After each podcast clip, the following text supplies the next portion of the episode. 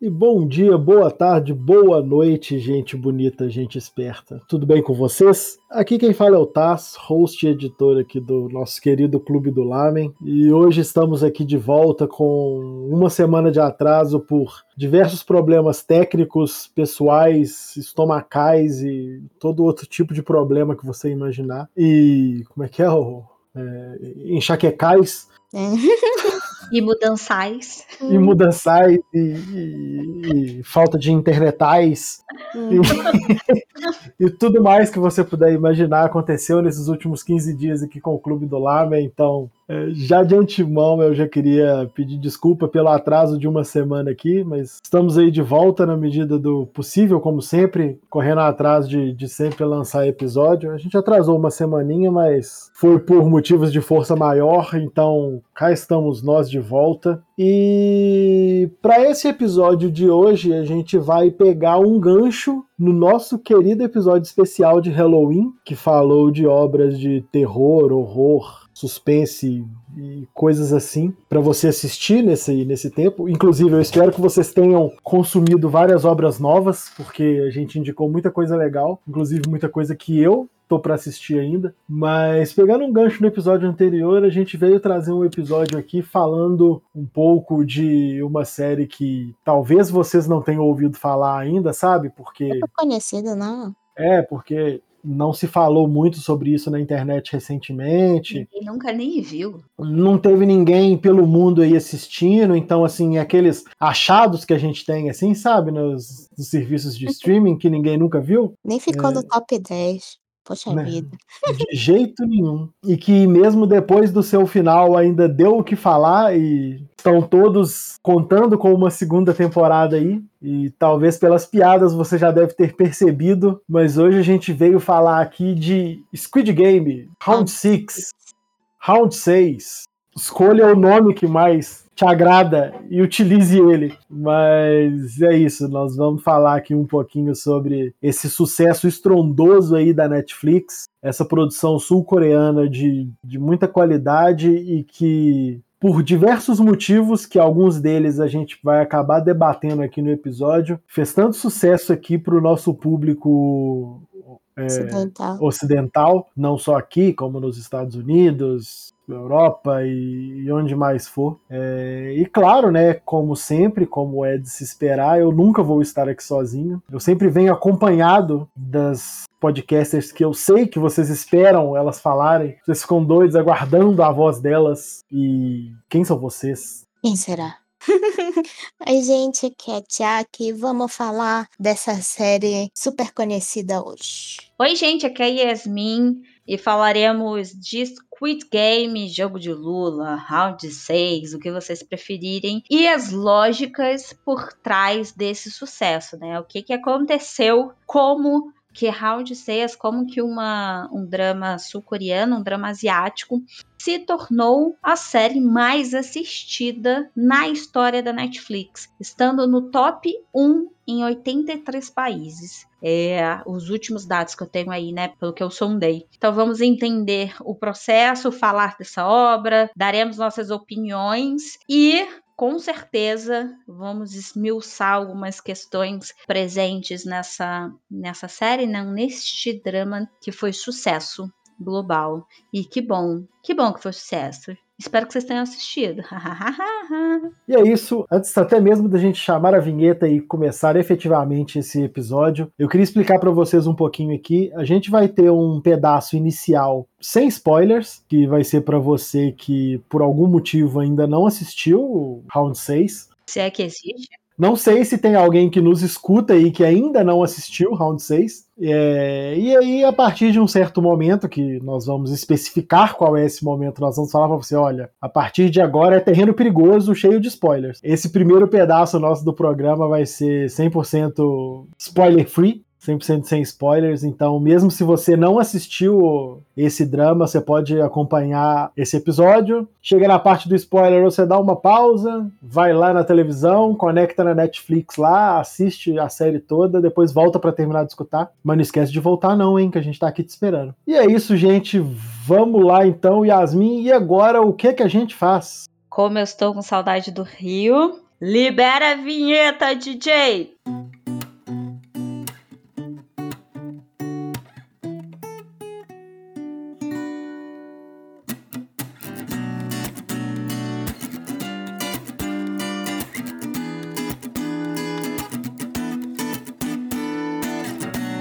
isso então, gente. Para começar o episódio, a gente não podia começar um episódio que vai falar sobre uma obra específica sem um momento super especial. Tiak, por favor, traga a sinopse de Round 6 com as suas palavras. Então, o Squid Game, ele é uma série sul-coreana original da Netflix como já falaram aqui, ele foi lançado esse ano, para quem não sabe. E como a Yasmin falou, também ele ficou em primeiro lugar em vários países. E é sobre o que, afinal, essa série? Ela conta a história de um pai desempregado que mora com a mãe e que a mãe trabalha para sustentar ele porque ele fica gastando dinheiro com aposta. Então, ele tá quebrado. Ele fica roubando a mãe também, tá? Então, numa dessa, ele se ferra. Então, ele é convidado a ganhar uma fortuna usando o seu corpício e não do jeito que vocês pensam. E ele vai lá só que chegando lá, ele descobre que é um deathmatch. Quem sobreviver, ganha. E é mais ou menos isso. São várias pessoas quebradas juntas em um lugar e quem sobrar leva todo o dinheiro. Mas existem várias coisas por trás disso que são muito interessantes e a gente vai falar provavelmente com spoiler. Mas é mais ou menos isso. Então, falando do da série, eu achei tipo, geralmente séries coreanas, elas são muito longas, muito longas. E o que eu achei super impressionante é que eu sentei e terminei de ver a série todinha em um dia e não percebi, porque hum, tipo, você fica tão preso ali na, na ambientação e tudo que você não percebe que o tempo passou. É, a Netflix tem trazido, principalmente com dramas, né? E, e aí quem faz parte da drama da Drama Land há muito tempo, já está acostumado com episódios de uma hora e 15 a uma hora e 22, né? uhum. né? Quase um filme. Quase, praticamente, um episódio é um filme. Uhum. E essa nova roupagem, não uma nova roupagem, eu, eu, diria que é, um, é o mesmo formato, né? Mas com um novo. com novas lógicas ali, com tecnologias, e aí até brincando com narrativas bem similares a filmes, mas é, eu citei, o, o Thais relembrou o nosso cast de especial de Halloween, e eu tinha falado de Strange from Hell, né? Foi um dos dramas que eu sugeri para assistir no Dia das Bruxas. E ele tem essa, essa lógica também, né? São episódios menores. Se eu não me engano, e, e episódios que também você assiste como se fosse é, você não consegue parar, né? Maratona. É, os episódios, eles são tão conectados, tão fluidos e tão dinâmicos que você não sente a hora passar. É claro que eles não vão ter ali uma, uma hora, de 40 a 50 minutos, ali a média, alguns passa de 50. É, mas tem, né? É, DP também veio com essa proposta. Então, talvez não para agradar o público ocidental, não vejo dessa forma, mas é uma nova proposta interessante para quem talvez não esteja acostumado ainda com o formato e com a duração dos dramas sul-coreanos. Não só dos dramas sul-coreanos, né? Os chineses também, bem longos, enfim. Acho que o que eu senti mais diferença foi em como eles fizeram. Porque o tempo é o mesmo, tipo uma hora cada episódio. Só que o que eu senti é que ele teve uma estrutura mais fluida. E geralmente, quando a gente assiste um drama coreano, parece um pouco mais. Ou é muito pesado, ou, é, ou enrola mais. Mas eu não sei se vocês sentiram isso.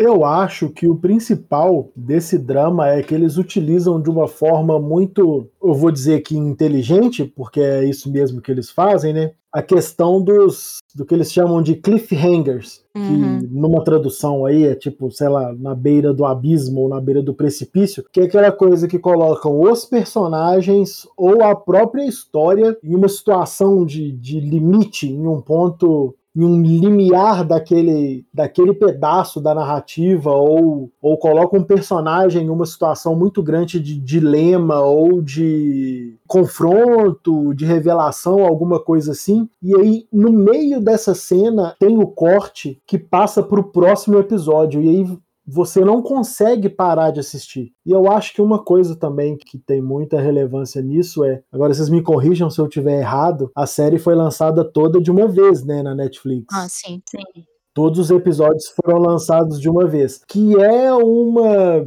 técnica, uma característica que é um, um, tipo de lançamento que a Netflix usa com muita frequência. Em alguns casos eu sou a favor, em outros casos eu sou meio contra. É o a Chuck e o Tasley é, cada um abordou um ponto, mas eles estão de fato muito presentes em Squid Game. E só para trazer aí um background para as pessoas que vão nos ouvir e não estão acostumados com a lógica dos dramas, né? O drama é uma produção televisiva serializada na Coreia do Sul e ele sai de um episódio por semana ou dois episódios por semana. Então, quando sai simultaneamente aqui no Brasil, é a mesma lógica, né? Então, é um ou dois episódios por semana. Por isso que Tiaki fez essa menção, né, de que é, foi interessante a Netflix colocar e, e para ela foi um ponto que favoreceu para popularização, ou talvez para que todos ali gostassem e, e, virasse essa febre, né, na verdade, que são esses episódios, todos os episódios do início ao fim, é, lançados de uma vez, né? Mas aí vale lembrar que não é a primeira vez que a Netflix faz isso com dramas sul-coreanos. Um exemplo disso que foi uns meses antes do lançamento de Squid Game, que foi de P-Dog Day. Quem não assistiu, se Chuck e Tasley não assistiram, é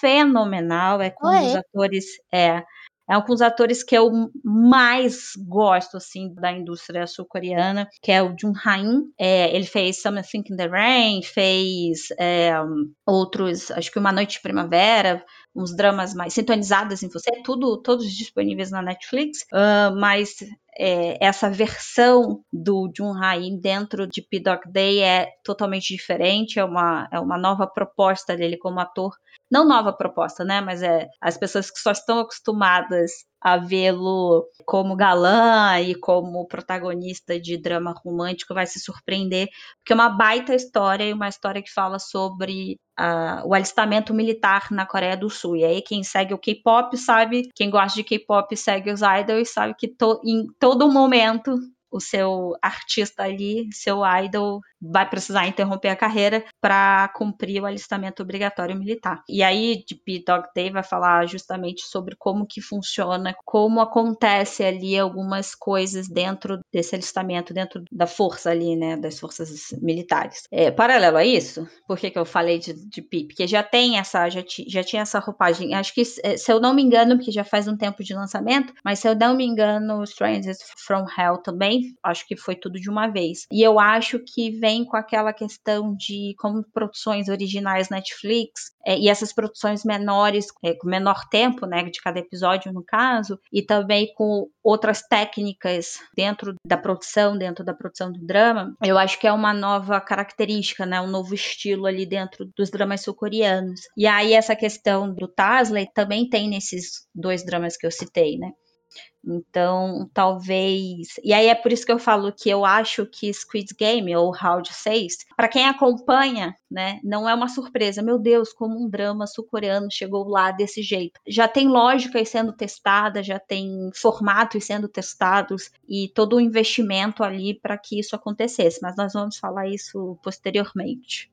É, exatamente, é isso que eu ia comentar a hora que você falou que não era à toa e que não é novidade. É, a presença, a forte presença de dramas coreanos. Aí vamos falar aqui já, vamos, já que nós estamos falando de Round 6, né, de Squid Game, vamos falar especificamente de obras coreanas. A forte presença de obras coreanas não só no Brasil, mas no resto do mundo, em plataformas variadas de streaming e tudo mais, está muito relacionado, claro, a algumas. A, nós já tocamos nesse assunto, já desmiuçamos esse assunto várias várias vezes, fala da questão do investimento, o, o budget que existe na, na indústria cultural sul-coreana e esses produtos tipo exportação que eles têm produzido Sim. muito, né? Uhum. Uhum. A Yasmin tá mais do que gabaritada para falar um pouco mais sobre isso aqui, mas todo o investimento na cultura que existe lá, desde os primórdios do, do, dos dramas, do K-pop, todo esse crescimento e, e, essa, e esse investimento que é feito na indústria cultural num geral, e todo o estudo que é feito exatamente para exportar isso e ao mesmo tempo que o produto continua sendo um produto local, um produto voltado para o público interno, ele também consegue impactar de diversas formas também o mercado externo como um todo. Então, assim, não é, não é de graça, não é à toa. A pessoa que assistiu Squid Game e falou: Nossa, meu Deus, eu não sabia que um drama coreano podia ser desse jeito. Podia ser não tão sei. bom assim. Então, assim, é, eu vou falar com você uma coisa. Você caiu direitinho, viu? E a gente pode perceber né, essa questão do, do investimento e da expansão.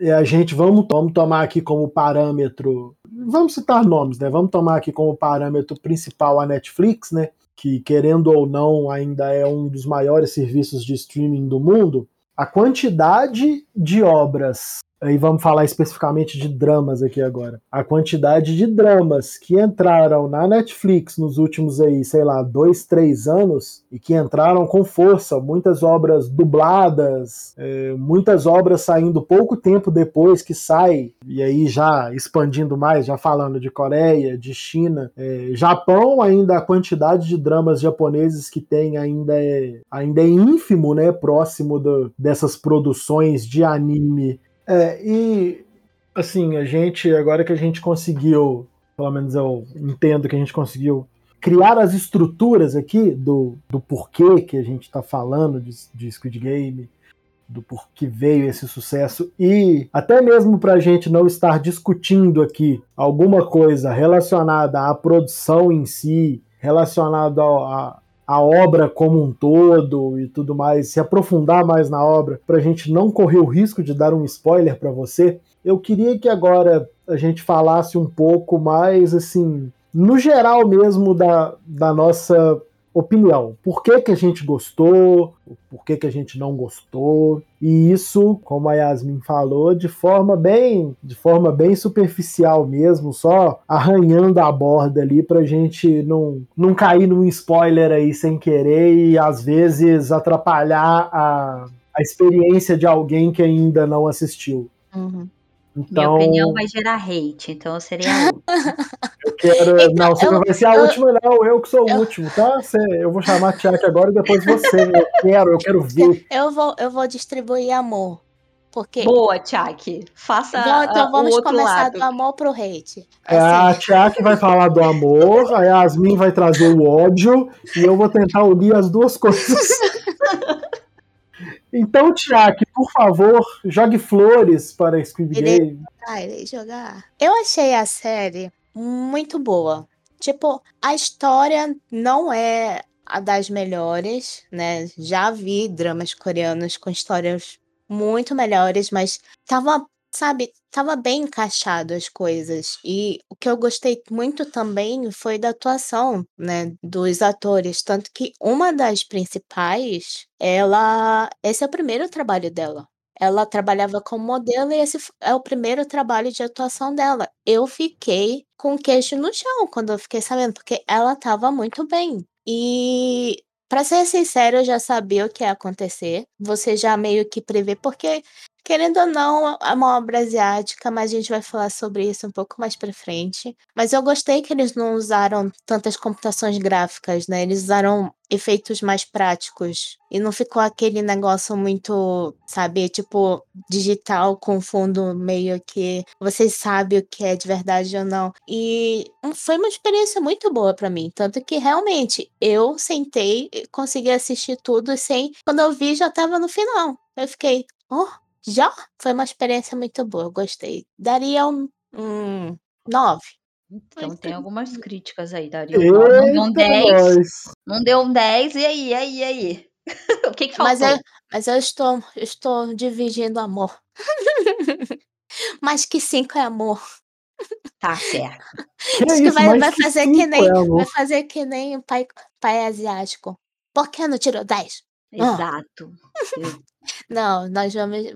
9 é amor. Então agora, do outro lado, vamos trazer uma opinião Não que talvez não Polêmica. esteja de acordo com a opinião da nossa querida Tiaki. Tá, vou, eu vou. Para vocês entenderem a minha opinião, é, e é, a Tchak também está acostumada, mas é, eu e Yasmin assisto muitas obras. é, não, não é que eu não goste, aí os dramas românticos não dialogam muito comigo. Então, desde que eu estou nesse universo da cultura pop asiática, eu consumo mais dramas do gênero policial, suspense, terror, enfim. É, e aí, digamos que eu já estou um pouquinho acostumada com algumas narrativas. Como a Tiak falou, era previsível, as coisas eram previsíveis, né? Até porque não tem como sair da fórmula de um jogo de sobrevivência, porque é, é, Round 6 é um jogo de sobrevivência, né?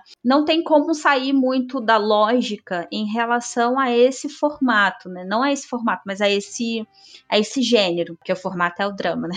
a esse gênero.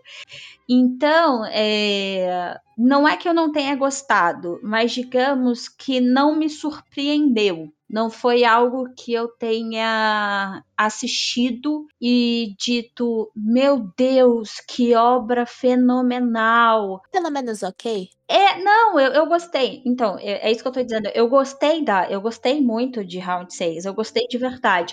Mas a obra, ela só me gerou mais impacto depois do que ela se tornou, entendeu? Essa é a Hum. questão. O, Eu- o, o boom dela. Isso, é, é, quando eu terminei, aí eu tô falando sobre a minha experiência como telespectadora e não como pessoa que estuda ou pessoa que trabalha com isso. Tô falando sobre, minha, sobre a minha experiência como telespectadora.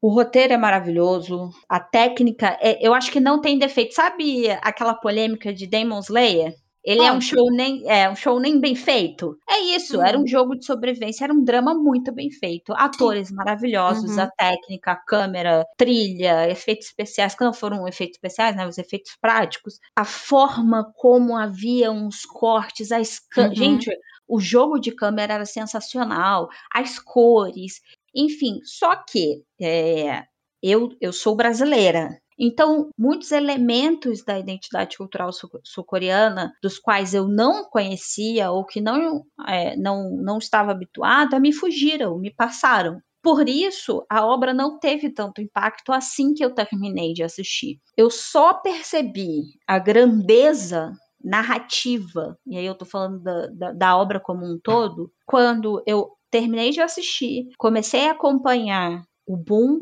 e, e a quebra de recordes, né, um atrás do outro, e depois analisar cada elemento que estava presente dentro do roteiro e dentro das cenas de Round 6.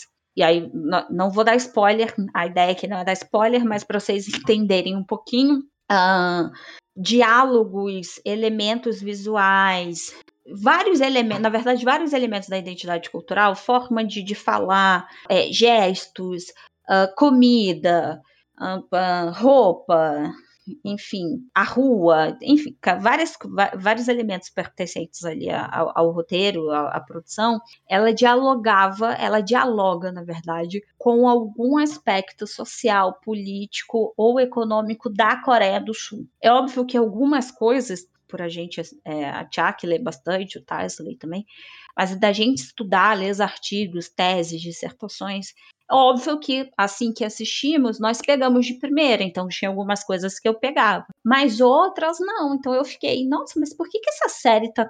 Ah, legal, tipo, tem uma crítica, pá, mas ela só é bem feita, entendeu? Ela é muito bem feita. Sim. E aí, o que que tá gerando isso tudo? Quando eu comecei a pesquisar e eu comecei a estudar e comecei a ler, foi que eu senti o impacto de Round 6. É, e aí tá tudo bem, porque cada um tem uma experiência, né? E voltando até eu terminar, eu fui muito mais impactada por DP Dog Day do que por Round 6, pra vocês terem uma ideia. Quando eu terminei de Pi, eu fiquei, meu Deus, que drama, que impacto, que eu, saí em, êxtase, eu, a minha cabeça fervilhava. Quando eu terminei Round 6, eu fiquei, ah, legal, pô, maneiro, muito bem feito, né? Para um gênero de, de jogos de sobrevivência, achei foda. Tipo, tá muito bem feito. Assim, mas não foi algo que eu queria pesquisar depois, que eu queria ver depois, que eu queria. Né? Isso só me gerou a curiosidade quando eu comecei a ver as respostas e como eu, eu leio e, e sigo muitas, muitas pessoas, muitos professores, muitos pesquisadores é, coreanos, sul-coreanos, e eu vi eles comentarem algumas coisas, eu falei, caramba, mas calma aí, o que, que é isso aqui que eu. Aí eu voltava no episódio para assistir e pesquisar sobre o fato que eles haviam comentado e, e tudo mais. Mas até então, não. É, é, por isso que eu não. Não é que eu não tenha gostado, mas eu não saí dessa forma. Talvez por, por já estar meio acostumado com as fórmulas, né? Com, com o gênero. Sim. Já ter assistido muitos.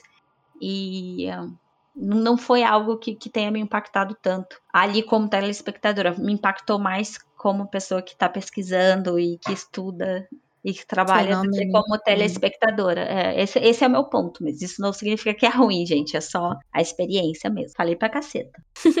e agora, só finalizando aqui, a minha opinião rápida, sucinta e direta: vi, curti, segui minha vida. ok. Não, é sério, tipo, é, é, eu confesso, olha, eu, eu vi, eu achei uma série muito legal, eu achei uhum. muito bem feita. Uma coisa que me agradou muito foi a utilização de praticamente 100% de efeitos práticos. Eu, uhum. eu gosto muito disso em uma obra, ainda mais nos tempos atuais, em que o caminho mais fácil é você socar CG pra caramba em tudo. Então, isso me agradou demais. O roteiro é, é ok, tem seus problemas para mim, tem seus furos, tem suas falhas, uhum. como qualquer outro roteiro de qualquer outra obra, igual eu disse. Mas não é, para mim, na minha opinião, não é. Não era para esse barulho todo, principalmente no público comum. Eu não entendi esse buzz todo no, no público que não está acostumado a assistir esse tipo de obra, porque. Mas esse é... que é o ponto. Não, mas sabe, sabe qual é a questão? É porque ah. Round 6, Squid hum. Game, é muito oriental. É muito coreano. Pelo menos, na minha, pelo menos na minha opinião. E as pessoas, ah, hum. o público geral que eu vi falando sobre a obra, e aí a Yasmin trouxe aí o lado de, de, de estudiosos, de pesquisadores, o lado que eu tive contato foi o público geralzão, é, é os americanos burro, os, os europeus meio que acham que eles são o centro, o do, centro do universo. Que o, que o, mundo gira em torno do umbigo deles. O que eles falavam é: nossa, não parece uma obra asiática. Você que não viu. E é muito não pelo contrário. Ver. É muito pelo contrário. É uma obra tão, para mim, é uma obra tão característica que é difícil você falar que, que é diferente. É, a questão é que as pessoas, muitas pessoas, e aí agora tô tirando a informação lá daquela universidade, sabe? Tirei do. Tirei da do... minha cabeça, fontes da minha cabeça, vozes da minha cabeça. Vozes da minha cabeça, exatamente. É porque muitas pessoas, e isso eu vejo de algumas pessoas próximas a mim e algumas pessoas pela internet que não estão acostumadas a assistir os dramas, é que muitos pensam no, no drama, palavra drama, como realmente um drama, uma coisa dramática, um, uma história de amor, alguma Isso. coisa assim. E eles não, não têm o costume, não sabem a infinidade de assuntos. Não entende uhum. que drama é o formato, né? Não é o gênero. Não entendem a infinidade de assuntos e de temáticas que são tratados em um drama. O drama não é uma obra dramática, uma da Ou obra romântica. Não é isso, o drama é o formato, assim como todos os livros são romances. Todos os livros que não são é, de estudo e coisas assim, livros de história, eles são romances. O que, que, é isso que você está lendo? Um romance. O que, que, é isso que você está assistindo? Um drama. Não precisa ser romântico, não precisa ser dramático, não precisa ser amoroso. Tem diversos outros assuntos. Gente, o que eu já assisti de drama de ação Nossa, de drama de drama de ação que é assim, tipo, ação mesmo, do início ao fim, o pau quebrando. Uhum. E o público geral não teve muito contato com essas obras e considerou Squid Game como uma coisa nova. E Não é. É uma utilização de um assunto já muito abordado, muitas das vezes em obras nossas aqui, dos Estados Unidos, da Europa, da, da América no geral, que, que tem a ver com jogos de sobrevivência, que isso está muito em voga hoje em dia, né? Agora até deu uma caída, mas há uns, uns 3, 4 anos atrás, o que tinha de filme relacionado a isso por aí não era brincadeira. E as pessoas não percebem que muitas dessas obras americanas e europeias que são produzidas com essa temática, muitas delas derivaram de diversas obras que vieram antes do Japão, da Coreia, da China. Né? Exatamente. Mas esse ponto que o que o Tais falou, é, eu acho eu acho interessante porque de fato as pessoas elas e aí a, a gente entra mais uma vez pela sei lá quantas trilhões de vezes já falamos isso no orientalismo, né? Das pessoas acharem que sabem o que é a Ásia. Acha... E aí, gente, a Ásia não é só Japão, Coreia e China, não, tá, gente? Tem Malásia, Filipinas, é, Tailândia. Vietnã, Tailândia, é, tem a própria Índia, enfim, né? Não é só. Bollywood. É, não, não é só Coreia, Japão, China, né? Que entendem sobre a Ásia, que sabem tudo sobre a Ásia. E principalmente que elas conhecem aquilo a partir da perspectiva ocidental, ou seja, é uma pessoa estadunidense fala o que é a Ásia, então é, é aquilo ali que é a Ásia. Uma pessoa francesa fala o que é a Ásia e aquilo ali é a Ásia. É, e não se dá voz, né? Você não. É, e aí é esse diretor ou esse artista, seja lá a forma, né, como ele trabalha ali, ele tem aquele olhar dele sobre a Ásia, cria uma obra e ele fala o que ele acha que é, o que ele acredita que seja a Ásia. E nós há muitos anos estamos acostumados com isso. Então, quando começamos a ler e a assistir às obras, né, ou aos produtos. A própria Ásia produz, aí a Ásia entenda como a Ásia como um todo, né, não só Coreia e China. Sim. A gente tem, a gente, eu vou não, eu vou me colocar aqui, tá, para vocês não acharem que eu tô sendo, tô dando indireta para alguém. É, nós achamos que não, mas não é isso que eu estou acostumado a ver, não, não é isso que, está rolando, não, isso aí não é da Ásia, não. Não, imagina, isso aí não, não foi a Coreia que fez, não. Duvido. Não, deve ter um roteirista hum, estadunidense, com certeza. Vê aí, vê aí, é, baixa a, lista, a ficha técnica. Né? Então as pessoas elas têm essa, esse orientalismo de achar que o que nos contaram a vida toda é a verdade. É quando não é. Eles acham então, que se colocar um dedo de uma pessoa não asiática ali vai deixar perfeito. Exato, né? É, é uma... E eu acho que nesse momento exato a gente pode encerrar os nossos comentários sem spoilers e partir para nossa zona de spoilers, porque senão nós vamos ficar aqui divagando é verdade, só nessa parte, só nessa parte sem spoiler durante e também horas, dá para falar mais sobre esse assunto, né? Do porquê tanta gente gostou e tanta gente que está acostumada já com as séries coreanas já não gostaram tanto. Tiveram essa mesma reação que vocês tiveram. Tipo, ué, é ok. E daí? Ah, é bom, mas. Tipo, mas eu já vi muita coisa melhor. É ok. Então eu vou pedir o DJ para libertar o alerta spoiler.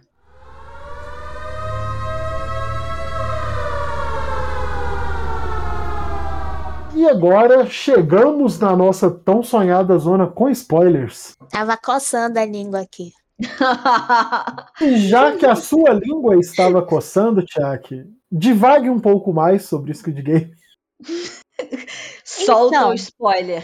O meu problema com Squid Game, porque eu não achei que foi algo perfeito. Porque é uma coisa que já existe, é uma temática extremamente comum na Ásia. As pessoas gostam de se matar lá, por incrível que pareça.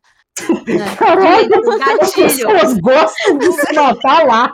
Tipo, what the fuck, velho? É tipo uma aldeia de canibais a Ásia. Gente, se eu falei que era alerta spoiler, é alerta gatilho. Calma aí, volta. Não, mas querendo ou não, eles já tem muito essa temática de Death Game, sabe? Já é muito antigo, já tem isso há muito tempo. Tanto que, por exemplo, outra série que é assim, e que também é asiática, é Alice in the Borderland. Acho que é assim que é o nome. Muito e boa, que ela, ela é japonesa, só que eu não gostei. Mas é porque ah. eu tô, ah. As pessoas têm comparado muito as duas, né? Round 6 e Alice in Borderland. Eu não é sei se foi o, o, o meu filtro atuação japonesa ou se foi realmente a história, porque algumas coisas ali no, no primeiro episódio já me incomodaram da, do Alice. Enquanto que o Squid Game não, acho que ele fluiu melhor. Mas voltando pro Squid Game, ele trata de assuntos bem sérios, né? Não é só sobre morte, tem muita coisa por trás disso tudo e mostra como é na Coreia. Tipo, é que nem o Japão. Japão é maravilhoso para as pessoas que vão visitar. Agora, as pessoas que vão morar lá é o um inferno. Uhum. Principalmente pessoas que não são japonesas. Uhum. É pior ainda. Eles têm bastante esse preconceito. Tanto que eu estava ouvindo é, youtubers que foram para o Japão para morar, né, por uma empresa, e eles estavam contando a dificuldade que é você simplesmente alugar um apartamento.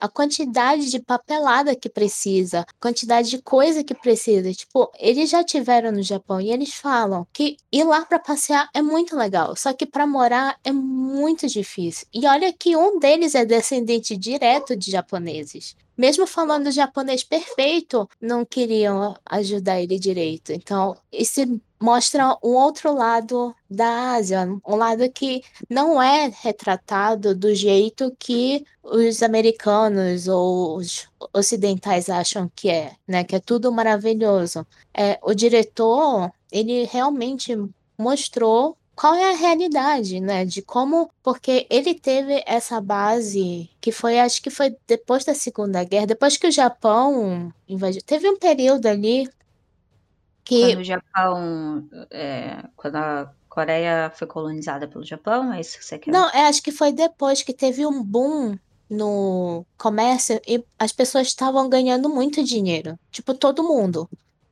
Só que. Quando o milagre econômico, né? Que é... a gente fala do milagre do Rio Han. Aí Isso. Tá falando da Coreia, né? Isso. Sim. Tanto que nessa época, pessoas estavam ganhando muito dinheiro, então elas estavam conseguindo ter uma condição de vida muito melhor.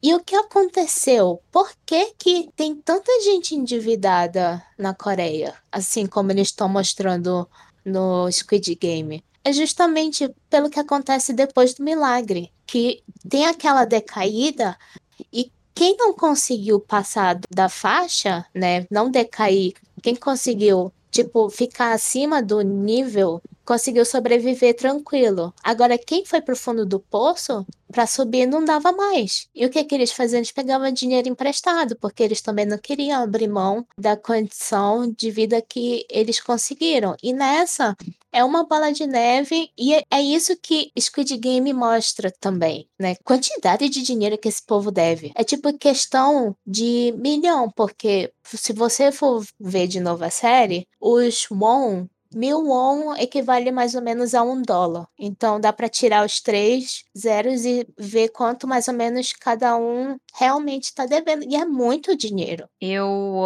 eu vou aproveitar essa fala da Jack porque e aí novamente assim como tais vozes da minha cabeça tá porque eu ainda não não li e não concluí uma linha de pensamento é, embasada de, de de ciência ali, né? Por pessoas que estão pesquisando e tudo mais. O que me parece é que as pessoas que não estão acostumadas com as obras asiáticas, é, sobretudo sul-coreanas, elas olharam e falavam, e falaram mais uma vez o orientalismo, olha, não é aquele drama, como o Taisley e a Tchak comentaram anteriormente, ah, não é aquele drama mamão com açúcar, né, chupetinha, galanzinho, romance, frufru, coisinha chata, enjoada finalmente eles estão falando mal de si mesmos. Porque, né, é nós... assim, né? Então, é porque nós sabemos que a Coreia não é essa maravilha, né? Como a China não é essa maravilha, né? Como o Japão não é essa maravilha. Porque todo Como mundo se... sabe tudo de várias coisas. Porque né? todo mundo sabe tudo. Inclusive, né, as pessoas sabem tanto que ninguém entendeu que era uma crítica à sociedade sul-coreana, né? As pessoas ficaram achando que era uma, uma crítica ao capitalismo do mundo. Meu Deus, a Coreia está criticando o capitalismo. Igual Parasita, né? Parasita é uma crítica ao capitalismo mundial. Né? É, aquela soberba, né? Sempre nós, nós. É, enfim. Eles estão é... preocupados com o próprio umbigo, deixa a Coreia. É, né? Deixa eles se criticar, deixa eles se criticarem. Não é? E, e, eu acho que, que esse boom começou. Eh, não, gente, é vozes da minha cabeça. Até tô falando a minha percepção. Não é nada embasado em absolutamente nada. Quando eu começar a falar sobre coisas que realmente são concretas, eu aviso. E, e, eu fiquei com essa sensação, não sei se vocês tiveram, mas é, de. Ai, que bom, né? Que agora eles estão falando que eles não são perfeitos. Uhum. Entendeu? É, nossa, que bom que agora eles estão mostrando quem eles são.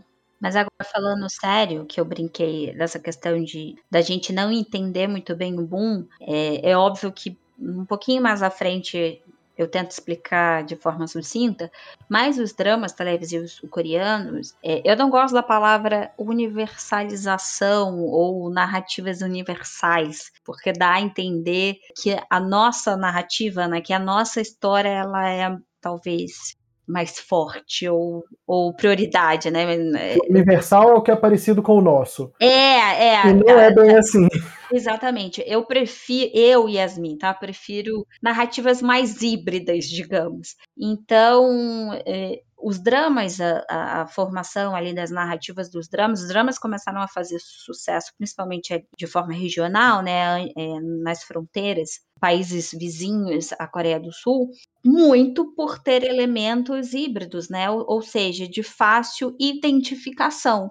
É claro que, que ali algumas questões culturais elas são similares, né? É, Japão e China e Coreia, então as pessoas conseguem talvez dialogar com alguns elementos e fica mais fácil essa recepção no público. Mas quando uh, o drama passou a ser exportado globalmente, fora da Ásia, essa preocupação, eu não diria preocupação, porque não foi uma preocupação, mas essas narrativas, com o tempo, elas ficaram mais híbridas pensando no Ocidente também, né? É não só na Ásia e não só no local, ou seja, na Coreia do Sul, também pensando na recepção do público ocidental. Então é óbvio que, embora o Round 6, né, seja uma narrativa com elementos de identidade nacional sul-coreana e críticas específicas à sociedade, economia e à política sul-coreana, essa narrativa, a forma como roteiro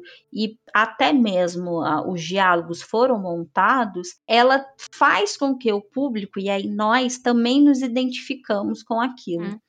Né? Por isso que ah, no, é, é, quem não tem um membro da família com problemas financeiros em qualquer lugar do mundo.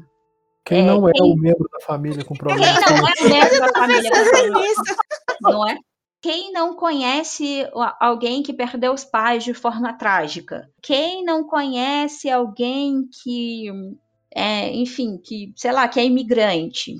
É, entendeu? Então são, embora, repito, embora seja uma crítica direcionada a questões próprias e caras à Coreia do Sul, existe esse hibridismo na, na narrativa. Então, não só essa questão do, do boom, né, das pessoas ficarem curiosas, porque muita gente começou a falar sobre, e aí a minha sensação é de que teve essa, nossa, como o Taisley falou, não parece uma série asiática, uma série sul-coreana, porque primeiro não é romance, não é um drama romântico, e segundo porque eles mesmos estão se criticando, ué, mas a Coreia não se critica, né? É, tudo é perfeito na Coreia do Sul, ué, o que está acontecendo aqui? Eu acho que isso gerou o elemento de curiosidade, né? Para que outras pessoas também assistissem, e aquilo, quanto mais pessoas falando, mais curiosidade é, mais curioso você fica para tentar entender e é aquela coisa também de social, né? Você quer não quer ficar fora da panelinha, você também quer comentar sobre uhum. irritar na internet, né? Você também quer Exatamente. viralizar na internet e entender por que, que todo mundo está falando sobre. E, e Agora, pensando na, na, questão que já é muito trabalhada, isso já é pesquisado, já é concreto, tem essa questão da identificação do público ocidental é, a partir dessa narrativa que é híbrida, né? Você consegue, mesmo que seja é, uma crítica cara à sociedade sul-coreana, à política, à economia sul-coreana, nós conseguimos nos identificar de certa forma em vários momentos, né? Um momento, é, são vários, em, em, às vezes várias vezes no mesmo episódio. Então isso isso também confere ao drama, ou seja, a Round Six, ao Round, a Round Six, né? Essa talvez penetração no público. Fora esses elementos que, que também não são só romance, né? Você tem um nicho para quem assiste romance. Não é todo mundo que gosta de romance. E aí de drama romântico. Já amplia também o seu público, né? Você consegue uhum. é, trazer outras e, assim, e, e, dessa forma o drama é, difundir de, talvez mais forte, né? Com mais intensidade. E aí essa, e aí, só para só para terminar, né? Mas essa questão de e é óbvio que a gente entende a importância, vocês uhum. comentaram aqui, né, de como o Round 6 está fazendo com que pessoas que não tinham nenhuma uhum. familiaridade com a Hallyu, elas começaram a, a buscar outros dramas ou outras obras, outros produtos sul-coreanos a partir de Round 6. Isso aconteceu com Parasita também. Sim, sim, é, Parasita demais. Foi e aí, para quem quiser, que nós não falaremos Parasita, que tem um cast com a doutoranda do PPG Com da UF, Daniela Mazur, para quem também não conhece, acho que agora tá difícil, né? Que a Daniela Mazur virou pop. Não é possível é... que você chegou, primeiro que você chegou até aqui no Clube do Lamen sem saber quem é ela. E a Daniela Mazur Sim. tá tudo errado, né? Volte 10 casas. Não, Ou é. seja, Começa de novo. Se você chegou aqui até aqui sem saber quem é a Daniela Mazu, tem alguma coisa errada. Volte 10 casos. Então, tem um cast sobre isso. Ela conta a história da indústria do entretenimento sul-coreana até Parasita. Então, se você quiser a voz de uma pessoa, uma das percursoras do estudo da Hallyu no Brasil, vai lá assistir, assistir não, ouvir o podcast com a Dani, que tá sensacional, né? Vários elogios. Obrigada, mas Dani vai ouvir. Obrigada, Moreca, por participar e apoiar o Clube do Lame sempre que possível. Na verdade, sempre, né? Que sempre. tá sempre aqui, praticamente. É, é, obrigada. Enfim, então vamos lá ouvir, porque é uma pessoa que pesquisa há mais de 10 anos e com seriedade, ética e muito profissionalismo. Tanto é que, né, é uma pessoa referência aí nos estudos e que nós brasileiros que estamos nessa jornada usamos como bibliografia, enfim, e referência de autoridade, digamos. Então, o que eu estava falando é essa questão de, de como é importante, abre parênteses, validação ocidental ou validação de qualquer premiação ocidental não valida uma obra asiática. Ela continua sendo bom com a aprovação é, do público ocidental ou sem premiação ocidental. Prefiro é. sem, não preciso. O que ela traz, na minha opinião, o que essas premiações, o que, por exemplo, o Oscar de Parasita, o que esse buzz sobre, sobre Squid Game Round Six traz, é exatamente para mostrar o quanto essas obras estão conseguindo penetrar Sim. na cultura que é que é tida, que é falada e que é arrotada por aí como a principal do mundo. É a quebra da hegemonia cultural. Né? Então... Exatamente. Não é, não é uma, uma validação de que, ah, não, é, só é bom porque ganhou o Oscar. Isso. Só é bom porque ganhou, sei lá, uma música, ah, o BTS. Isso é bom porque ganhou o Grammy, o Emmy. Não é isso. Na minha concepção, isso só traz para nós, isso só reforça o quanto essa cultura foi bem desenvolvida, bem pensada e o quanto ela já conseguiu penetrar em uma hegemonia proclamada por, por aquelas pessoas que produzem. Sabe? É, é tipo. É, é você falar assim, ah, não, porque eu sou a maior autoridade em podcast que existe. E é isso aí. E é isso aí, ninguém discute. Eu sou é, e pronto. É o que eu, o que eu acho interessante, é, por isso que eu fiz esse parêntese, não é questão de validação ocidental. A obra asiática não é boa só porque tem validação de, enfim, a partir de um prêmio ou a partir do, do número de audiência que aquela obra teve. Isso é importante para outras pessoas conhecerem, para maior difusão, difusão, né, e maior é, talvez ali recepção de quem ainda estava receoso ou quem não conhecia, ou quem, como a Chuck disse, tinha preconceito com obras de outros lugares, né, que não sejam ali do eixo central, ou seja, dos países que teoricamente dominam entre aspas, né, a cultura eh, e norteiam ali a nossa base, principalmente no Ocidente, que é Estados Unidos e Europa. Portanto, a minha, o que eu acho interessante desse boom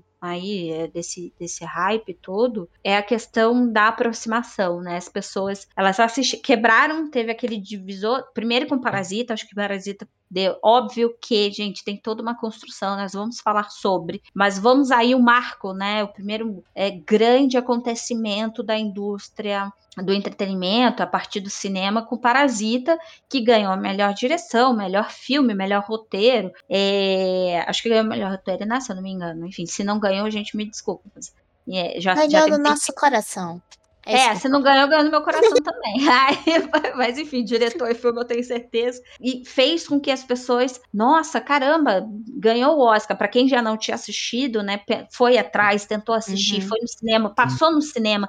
Quando que nós pensaríamos em ter obras asiáticas no, no cinema, né? Tem animes agora no cinema. Não que eu concorde na pandemia, gente, é outra história, mas estou falando de, de como que que a, a, né, a, uhum. a, visibilidade dessa obra abre portas para o que vem posterior. Sim. E eu acho que Round 6 vem com isso, né? É, uhum. Teve um pouco, outras obras ajudaram, K-pop também teve grande influência nisso, mas Parasita teve um marco ali, agora é Round 6 com outro marco, mostrando que não só todo o trabalho de uma de lógicas pensadas e aí investimento privado e, estatal, né, e público, como também a importância e o valor da cultura para o desenvolvimento de uma nação. E não só desenvolvimento de nação, nós estamos pensando ali sobre patriotismo ou nacionalismo, não é isso. É desenvolvimento econômico, o quanto a cultura é importante para o desenvolvimento econômico de um país.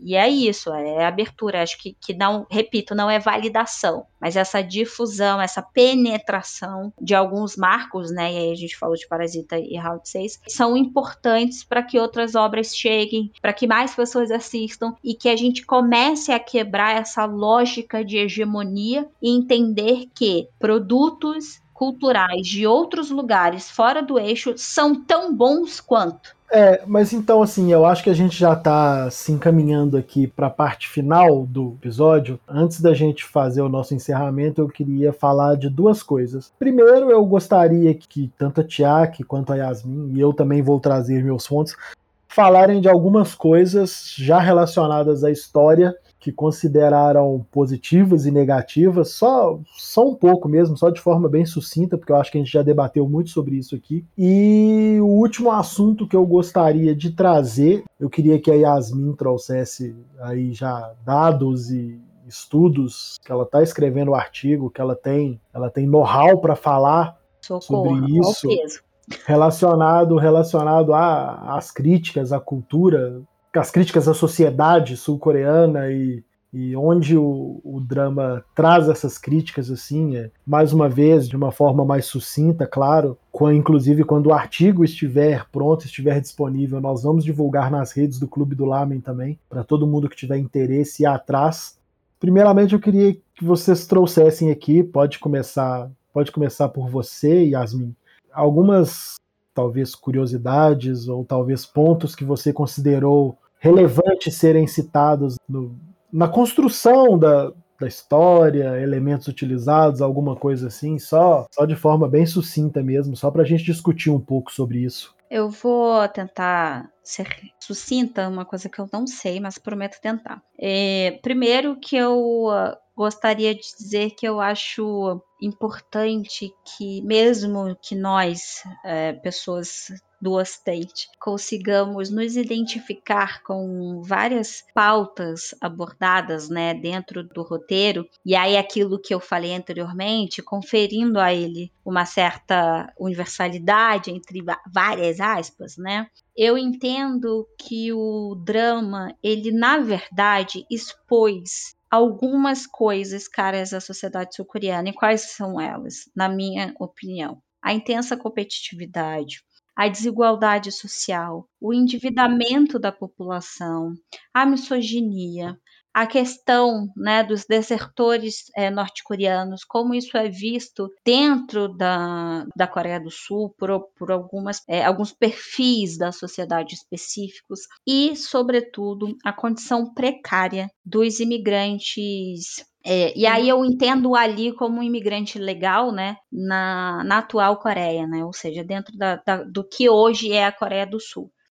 Portanto, é óbvio que ali é, existem várias partes. O próprio Ali ele representa essa questão uh, da vida precária, de como é o trabalho, de como esses imigrantes sobrevivem dentro da Coreia. É, as pessoas debateram muito a forma como o Ali se, se direcionava, né? Como ele tratava os coreanos e as coreanas dentro da série, falando até sobre racismo, ou enfim, outro xenofobia e tal. Mas na verdade era uma crítica à questão como é a estrutura da sociedade sul-coreana, como há uma hierarquia hierarquia muito forte, muito enraizada na Coreia do Sul.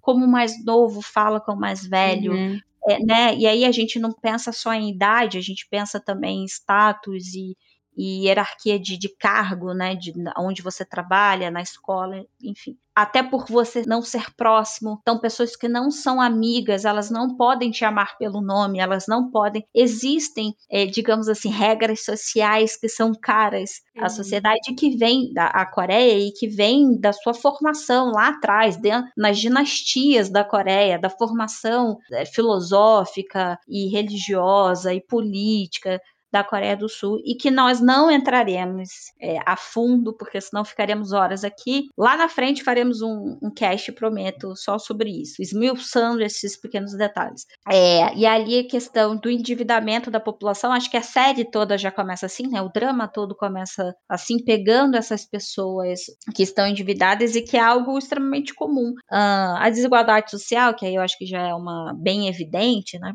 A competitividade, que é aquela coisa de você querer ganhar a troco de tudo, né, em troca de tudo, mas ali eu vejo muito específico essa competitividade na figura do cara que faz o Universitário de Seul, e ele, ali naquela figura né, de que as pessoas que vão estudar e que elas se formam numa grande universidade e a busca para chegar lá, e o quanto isso tem um peso na sociedade, e mesmo ele chegando lá, mesmo ele se formando, ele não conseguiu o sucesso esperado pela sociedade, né?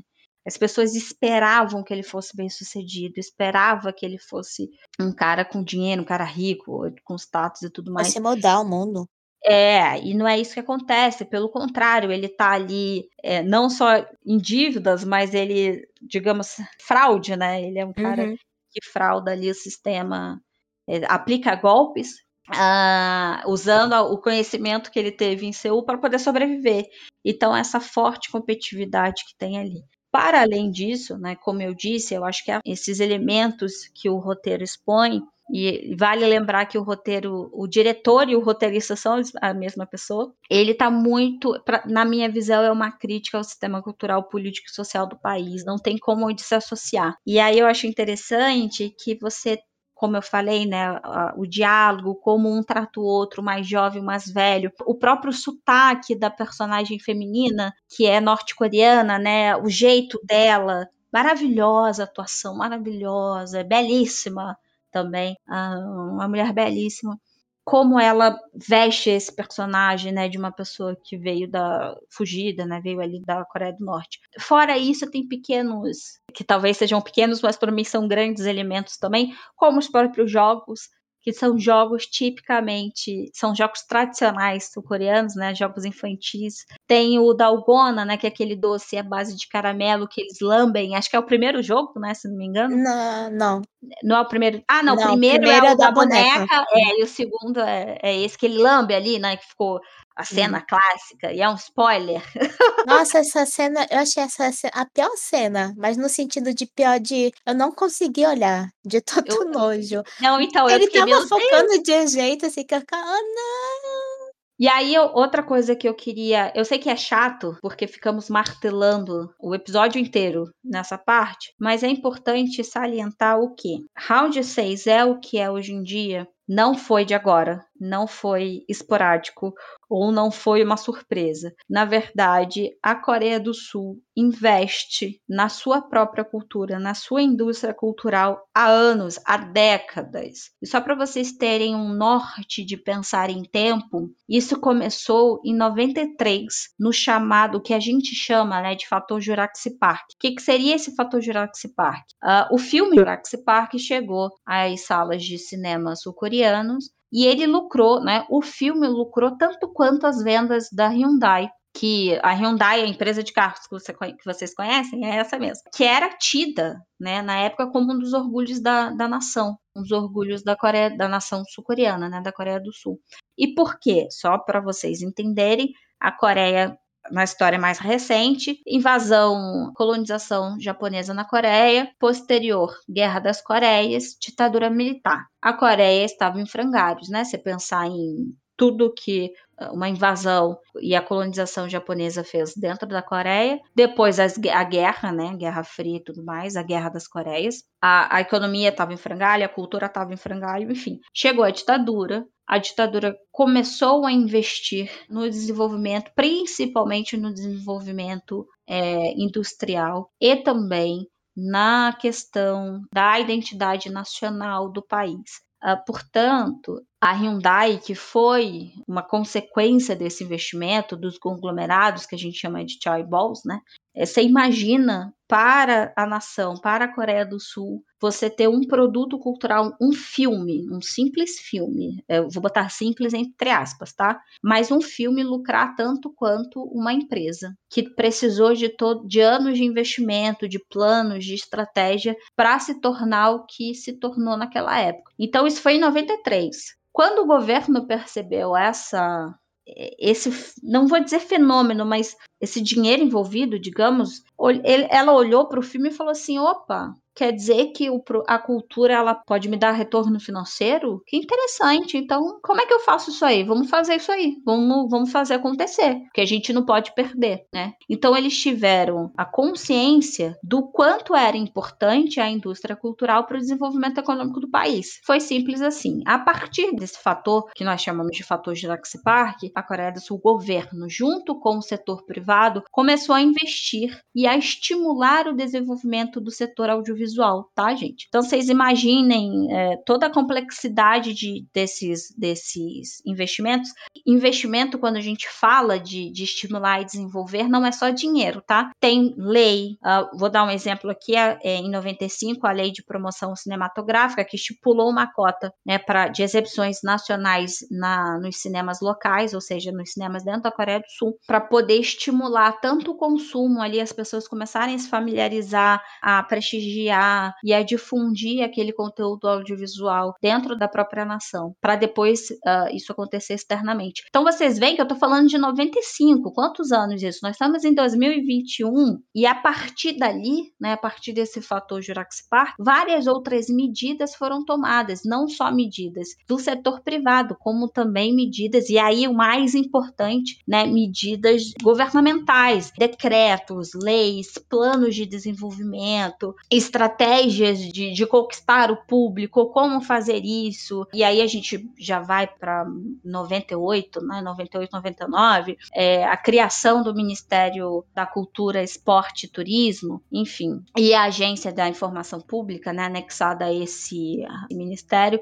Mas só para vocês entenderem o como que que acontece assim, né? Não é do dia para noite. Round 6 não virou um fenômeno audiovisual à toa, assim como Parasita, não? E a Dani explica muito bem isso no cast que mencionamos. Mas o que eu gostaria que vocês entendessem e que vocês percebessem é que isso não seria possível. Nós não falaríamos sobre K-pop, dramas e hoje Round 6 se não houvesse um estímulo, um plano, um desenvolvimento, um investimento público, ou seja, a mão do Estado na indústria cultural sul-coreana. É isso. Acho que a Yasmin falou tudo. Bebe uma aguinha aí, Yasmin. Tô seca, gente. E, Tiago, você tem mais alguma coisa, alguma curiosidade, alguma informação relevante sobre a série que você acha que a gente ainda deveria acrescentar? Sobre a série? Tipo, não é. O que eu vou falar é só um Hum, curiosidade. Não é nada, nada muito, tipo, importante. É só uma coisa simples. Os atores, eles estavam fazendo uma entrevista e eles estavam comentando que a série foi, tipo, parecia realmente real, porque eles realmente estavam cansados. Que eles faziam a cena, faziam todos os, os esforços físicos. Então, tudo que a gente via que eles estavam passando, o que, que eles estavam sofrendo, era real, porque eles que fizeram tudo, né? Tinha dias, tanto que a que faz a norte-coreana fala que teve um dia que eles foram filmar de manhã e só foram terminar, tipo, muito depois, né? Que eles começaram, tipo, umas três da manhã e foram terminar só no dia seguinte. E ficaram direto gravando. Então, o cansaço que eles passam, além do diretor dar aquele, aquela sensação de efeito visual, dá, adicionar isso, acho que dá uma profundidade, né, pra série. Uhum. É só uma curiosidadezinha mesmo, né? Eu quero trazer uma curiosidade, é rápida, prometo a vocês. Que vocês não pensem aqui que eu fico babando o ovo da Net. Não, não é babando ovo, que é a Netflix. Mas que eu não fico babando a Netflix, tá? Achando que ela é maravilhosa porque investe nos dramas e papapá, tá? Porque não é bem assim, tá toda uma discussão sobre regulamentação, sobre uh, impostos e quanto que Netflix arrecada e quanto que ela deixa para a Coreia do Sul, enfim, tem toda essa, essa questão porque ao contrário do nosso governo, a Coreia do Sul entende que a cultura é importante, né? Tanto por ponto de vista econômico quanto para outros. Então, eles estão ali preocupados não só com o produto em si, mas também com as empresas locais, com o desenvolvimento de plataformas de streaming, de plataformas digitais, das próprias, dos próprios trabalhadores ali no sentido de, de geração de empregos, né? Enfim, tudo que a indústria do entretenimento abraça. Mas só para vocês terem ideia, assim, do que eu tô dizendo, round 6, tô falando, vazou aí, né, uma, uma, um relatório, e esse relatório da Netflix, né, foi vazado sobre round 6. Só para vocês terem uma ideia, que round 6 arrecadou para a plataforma, tô falando para a plataforma, tá? Isso não foi para a Coreia do Sul. Para a plataforma, cerca de 900 milhões de dólares. Não sei se foram 900 milhões de dólares né, ao total, mas cerca de 900 milhões de dólares. Vocês têm ideia de quanto a Netflix gastou para produzir? E aí, quando eu falo gastou para produzir, é gastou com elenco, é, câmeras. Tiaquinha, pra, ó, olha só. Ela arrecadou 900 milhões, uhum. correto? Ela gastou com tudo: locação, funcionários, uhum a moça do, do cafezinho que fazia tudo, 21,4 milhões de dólares. Ela arrecadou 900 milhões e ela, ela gastou 21,4 milhões. Gente fazendo aí uma. Acho que foram 10 episódios, né? 9, 10 episódios? 8 episódios? Oito. Hum. Foram 8 episódios. Então bota aí o quê? 2 milhões por episódio que ela gastou? 2,5 milhões por aí? 2,4, 2,5?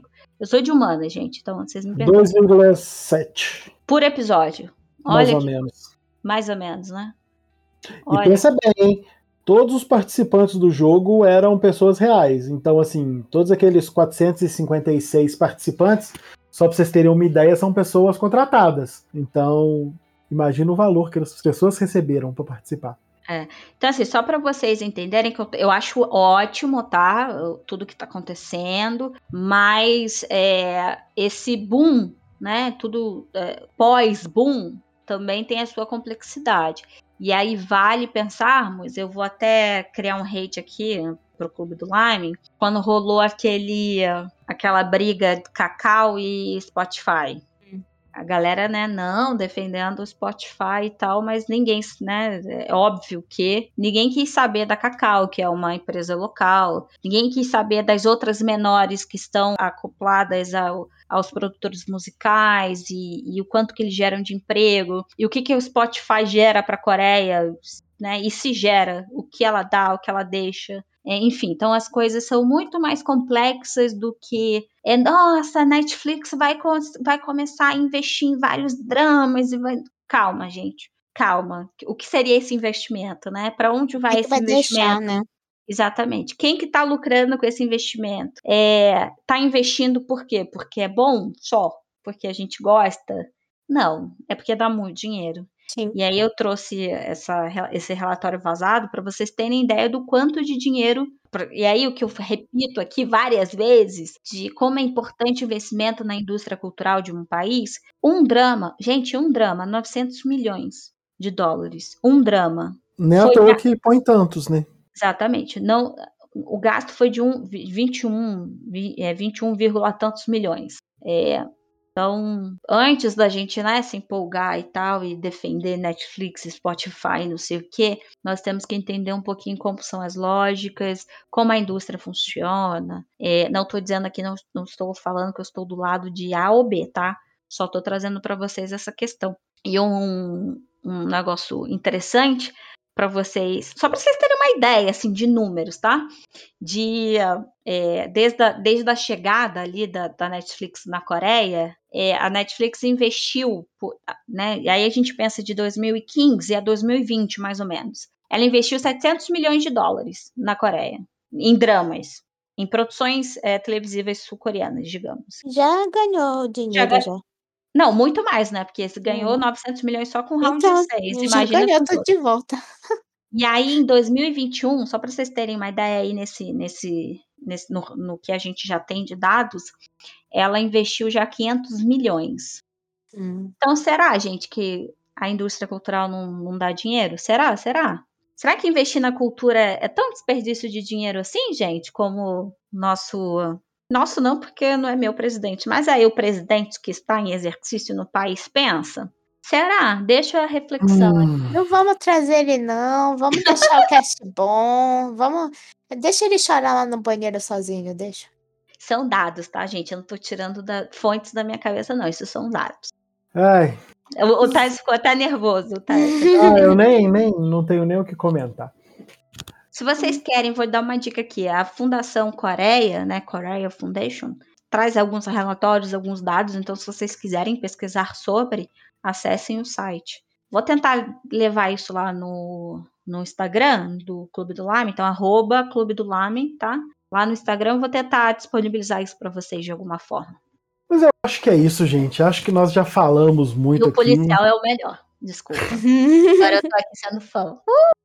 Acho que nós já falamos muito aqui, não só sobre a nossa opinião, mas também trouxemos dados estatísticos, informações concretas. Então eu acho que a gente conseguiu expor muito bem o que a gente queria falar sobre essa série e a importância também da gente falar sobre essa série e do impacto que ela causou na sociedade ocidental aqui, né? Então, assim, acho que é isso. Muito obrigado a você que escutou até agora. Mais uma vez, peço desculpas pelo atraso de uma semana, mas foram diversos problemas se acumulando, então foi um pouquinho complicado, mas daqui a 15 dias estaremos de volta. Quer conversar com a gente, quer mandar alguma informação, quer bater um papo, procura a gente lá no Instagram e no Twitter, no arroba Clube do Lamen, tudo junto mesmo. Procure nas nossas redes pessoais também, a gente está sempre lá disponível, a gente está sempre afim de bater um papo, quase sempre afim de bater um papo, trocar uma ideia. Se quer, quer falar um pouco mais, quer dar uma dica para o podcast, quer dar uma indicação para nós, você também pode nos procurar no nosso e-mail, que é clubedolamen.gmail.com. A gente sempre vai responder. Se você quiser que a gente passe uma informação aqui, que a gente leia o seu e-mail aqui, manda o um e-mail para lá, avisa para a gente que a gente vai ter todo o prazer de ler, responder e, e, divulgar aqui também. Então, então é isso, eu só tenho a agradecer, muito obrigado e daqui a 15 dias nos encontramos novamente. Meu, gente. Muito obrigada. Desculpa aí, como o Tasley falou, falou por todos nós. É, ele, fez, ele fez todo o jabá. Não esqueçam, temos as nossas redes sociais, então também se vocês quiserem nos procurar para falar mais coisitas, se ficou algo, não dá para falar tudo, é muita coisa. Resumiu, uhum. mas, né, resumir todo o desenvolvimento de uma indústria é, que durou anos. Cultural que, né, que é décadas. É muito difícil, então eu deixei várias pontas soltas. Se vocês quiserem, nós, né, mandem aqui, mandem lá no, nas redes sociais, mandem no e-mail, como o Tasley falou. É, se vocês quiserem um cast mais detalhado, nós tentaremos elaborar e aí talvez dividir em partes para não ficar muito longo, né? Com certeza. Mas, né, mas, mas avisem, falem conosco porque aí nós conseguimos esmiuçar cada ponto, cada detalhe. Só nós fizemos isso para não ficar muito cansativo. Que já está, né? Vamos, acho que o cast ficou bem longo. Mas é isso, muito obrigada. Desculpa o atraso e muito obrigada pelo carinho todo mundo nas redes sociais. E é isso, até a próxima, gente. Tchau, tchau. Valeu, tchau, tchau.